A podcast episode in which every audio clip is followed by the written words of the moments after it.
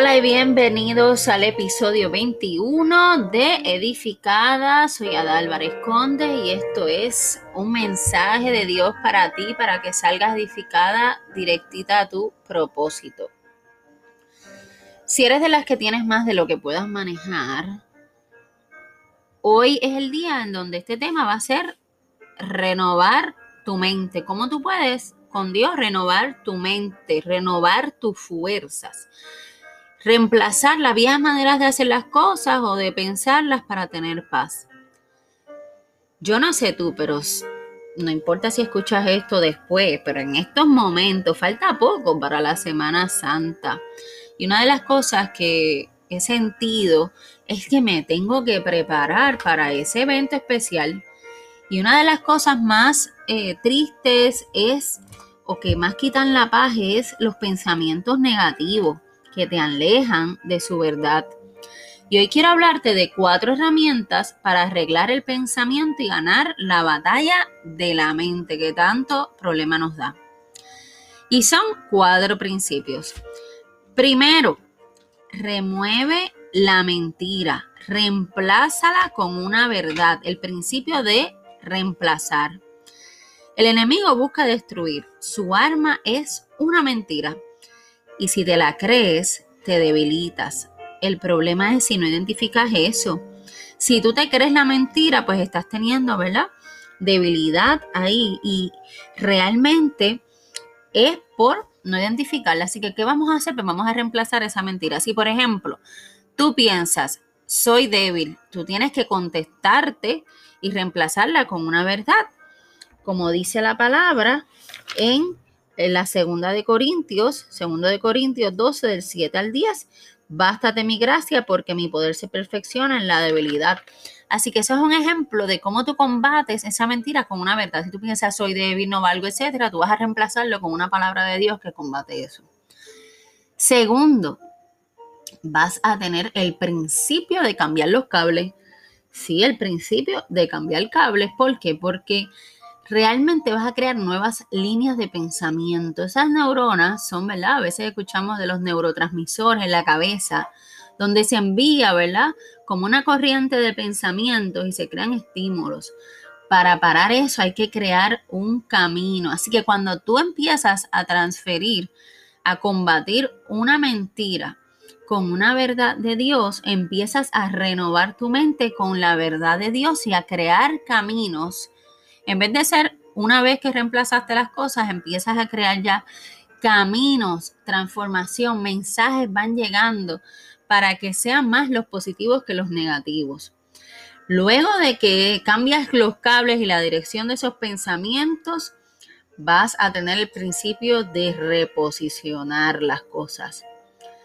No controlar lo, lo, que nos pasa, no lo controlamos, no tenemos control de lo que nos pasa, pero sí de cómo lo percibimos.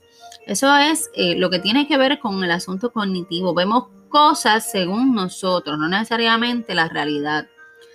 Tenemos oportunidad de cambiar como vemos el pasado y el futuro. Un ejemplo, para que veas un poquito que tiene que ver con cómo respondemos a las cosas. Todos sabemos que con el COVID las cosas cambiaron a tener reuniones digitales o las clases digitales, ¿verdad? Y estamos ahora con el Zoom y otras plataformas pues quizás al principio eso era para ti algo horrible, pero para, por ejemplo, una familia eh, reconoció, reemplazó, ¿verdad? Ese tiempo fuera de la casa. Puede ser que tú gastaras un montón de tiempo y dinero y esfuerzo guiando de un sitio a otro. Y eso te ahorró guiar a muchos sitios a la vez en un mismo día para muchas reuniones. Quizás una persona perdió su trabajo y lo está viendo como el fin del mundo, pero si cambia cómo lo ve, cómo reaccionó a eso, quizás eso tiene que ver, los otros es pensamiento, la primera y segundo principio. Este tiene que ver con las cosas que nos pasan, ¿ok? Las cosas que no controlamos externas, no nuestra mente, sino cómo lo que te pasó afuera tú lo vas a cambiar. Por ejemplo, como decía, una persona puede perder su trabajo y tú puedes decir, ya, se, se chavó todo, perdió todo, ay, una tristeza horrible, pero lo puedes ver como que este es mi momento de emprender. Voy a mejorar ese resumen, voy a mejorar mi, mi perfil, voy a, eh, a, renovar mi página web, voy a hacer eso que siempre quise hacer que no me atreví. Cambias un poco cómo ves la situación que te pasó. Y el principio número cuatro es el principio del gozo. Te vas a alegrar con lo que esté pasando, aunque no parezca lógico. Por ejemplo, vas a cambiar la perspectiva con adoración y oración. Cuando tú dices, ya basta, no puedo más, Dios es suficiente, está cerca, estás consciente de su presencia. Pablo en la cárcel alababa, ahorita te leía, ¿verdad? Eh, segunda de Corintios, y él estaba alabando estando preso cuando dice que se fortalece en tu debilidad. Y le adoramos no por lo que nos da, sino lo que Él es. Si lo adoramos, Él viene y da paz. Así que ya sabes, no importa que tuviste un mal día, te estás pasando una pérdida, estás teniendo problemas, adórale, cántale por lo que Él es. Adora, ora, habla con Dios. Necesitamos que Dios renueve nuestra mente, no como el mundo lo ve. ¿Ok? No podemos tener la misma mente del mundo. La gente va a ver destrucción, la gente va a ver tristeza, la gente va a ver pérdida. Y tú cuando estás en Cristo ves fe, ves esperanza, ves paz, ves buenas nuevas. En vez de fijarte en lo que está pasando, fíjate en Jesús. Jesús te hizo, te sostendrá, te fortalecerá, te cargará cuando no puedas, te empoderará para que hagas lo que te llamó a hacer. Como dice Filipenses 3, 2 al 16, yo mismo no pretendo haberlo ya alcanzado, pero una cosa hago olvidando ciertamente lo que queda atrás y extendiéndome a lo que está delante. Prosigo la meta. Bien importante, aquí Filipenses nos está dando esta palabra donde decimos todos los días pasó algo, pues en vez de fijarme en todo lo que está mal, me voy a fijar en hacia dónde voy, con quién estoy, quién está a mi lado, quién está conmigo, está Dios conmigo, si está Dios conmigo, quién contra mí. Y algo bien importante sobre esto del gozo, ¿verdad? Jueces 5:31, que los que aman al Señor se levanten como el sol cuando brilla con toda su fuerza.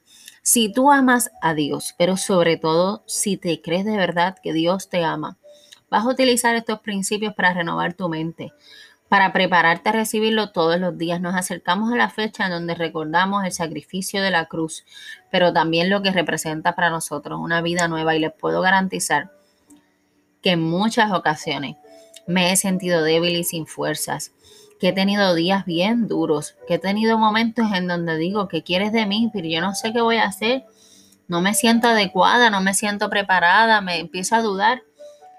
Y yo creo que esos son los momentos, ¿verdad? Donde mismo eh, Pablo decía, se perfecciona nuestra debilidad, donde mientras más lo adoremos, donde más oremos, mientras más reconozcamos que a veces lo que nos invade son pensamientos como el que acabo de dar ejemplo, ¿verdad?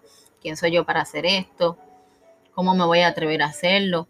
No tengo la capacidad, no tengo que transformarlo con la palabra de Dios y renovar esos cablecitos, renovar el pensamiento, transformarlo y reposicionarlo hasta que lo convierta en gozo y me agarre a él sobre todas las cosas. Así que hoy vamos a orar para que en preparación a todos los días de nuestra vida, pero sobre todo si estás teniendo una batalla mental, donde hace casi ya un año comenzó este proceso de la pandemia y encerrarse el mundo, vamos a pedirle a Dios que nos ayude a combatir los pensamientos negativos en nuestra mente, las tentaciones que nos hacen sentir y merecedoras que nos hacen dudar de nuestro propósito. Sé que es una oración honesta, sincera y recurrente. Y sé que sobre todas las cosas, los pensamientos, el hablarnos feo en ese espejo, es algo que lamentablemente el mundo está haciendo. Y en un mundo donde hay tanta crítica, tanta fijación en el físico, tanta fijación en el título, tanta fijación en las cosas, la realidad es que Dios nos ama mucho, nos ama tanto y amarnos y creernos que Él nos ama de por sí es la revolución más grande de amor, porque su amor echa fuera todo temor y esa cruz representa cuán grande amor tuvo por nosotros y la gracia que tuvo y el perdón que tiene con nosotros y el amor que tiene para nosotros día a día. Así que vamos a orar. Señor Dios, reconozco que no todos los días me siento bien. Reconozco que a veces me siento débil, pero tú dices en tu palabra que tú te perfeccionas en mi debilidad. Muéstrame, muéstrame que tengo que cambiar, que tengo que, que, trabajar, pero sobre todo, sobre todo, hazme recordar que tú me quieres como estoy, que tú me dices, ven como estés y que para ti soy perfecta y que aún lo que estoy pasando hoy lo estás usando para mi bien, porque todo lo que haces por tus hijos termina siendo para mi bien. Señor, gracias, gracias por estos principios. Transforma mi mente, transforma mis pensamientos. Haz que a pesar de las cosas que yo esté pasando o haya pasado, yo pueda tener gozo adorándote y orando. Que yo tenga conversaciones contigo que mi corazón sea renovado y mi espíritu se agarre fuertemente a ti, Jesús. Interrumpe mi vida, interrumpe mi rutina y métete en mi mente para que yo alimente mi mente con tu palabra y tus promesas y pueda detener esos ataques del enemigo, esos ataques de mis pensamientos, para que pueda creer en la promesa del amor que tienes por mí y que vas a lograr hacer conmigo lo que tienes que hacer, que vamos juntos hacia la meta. Señor, gracias porque me hiciste, me sostienes, me fortaleces, me empoderas y sobre todo porque me amas. Ayúdame, Señor. Todo esto te lo pedimos en el nombre poderoso de Jesús. Amén.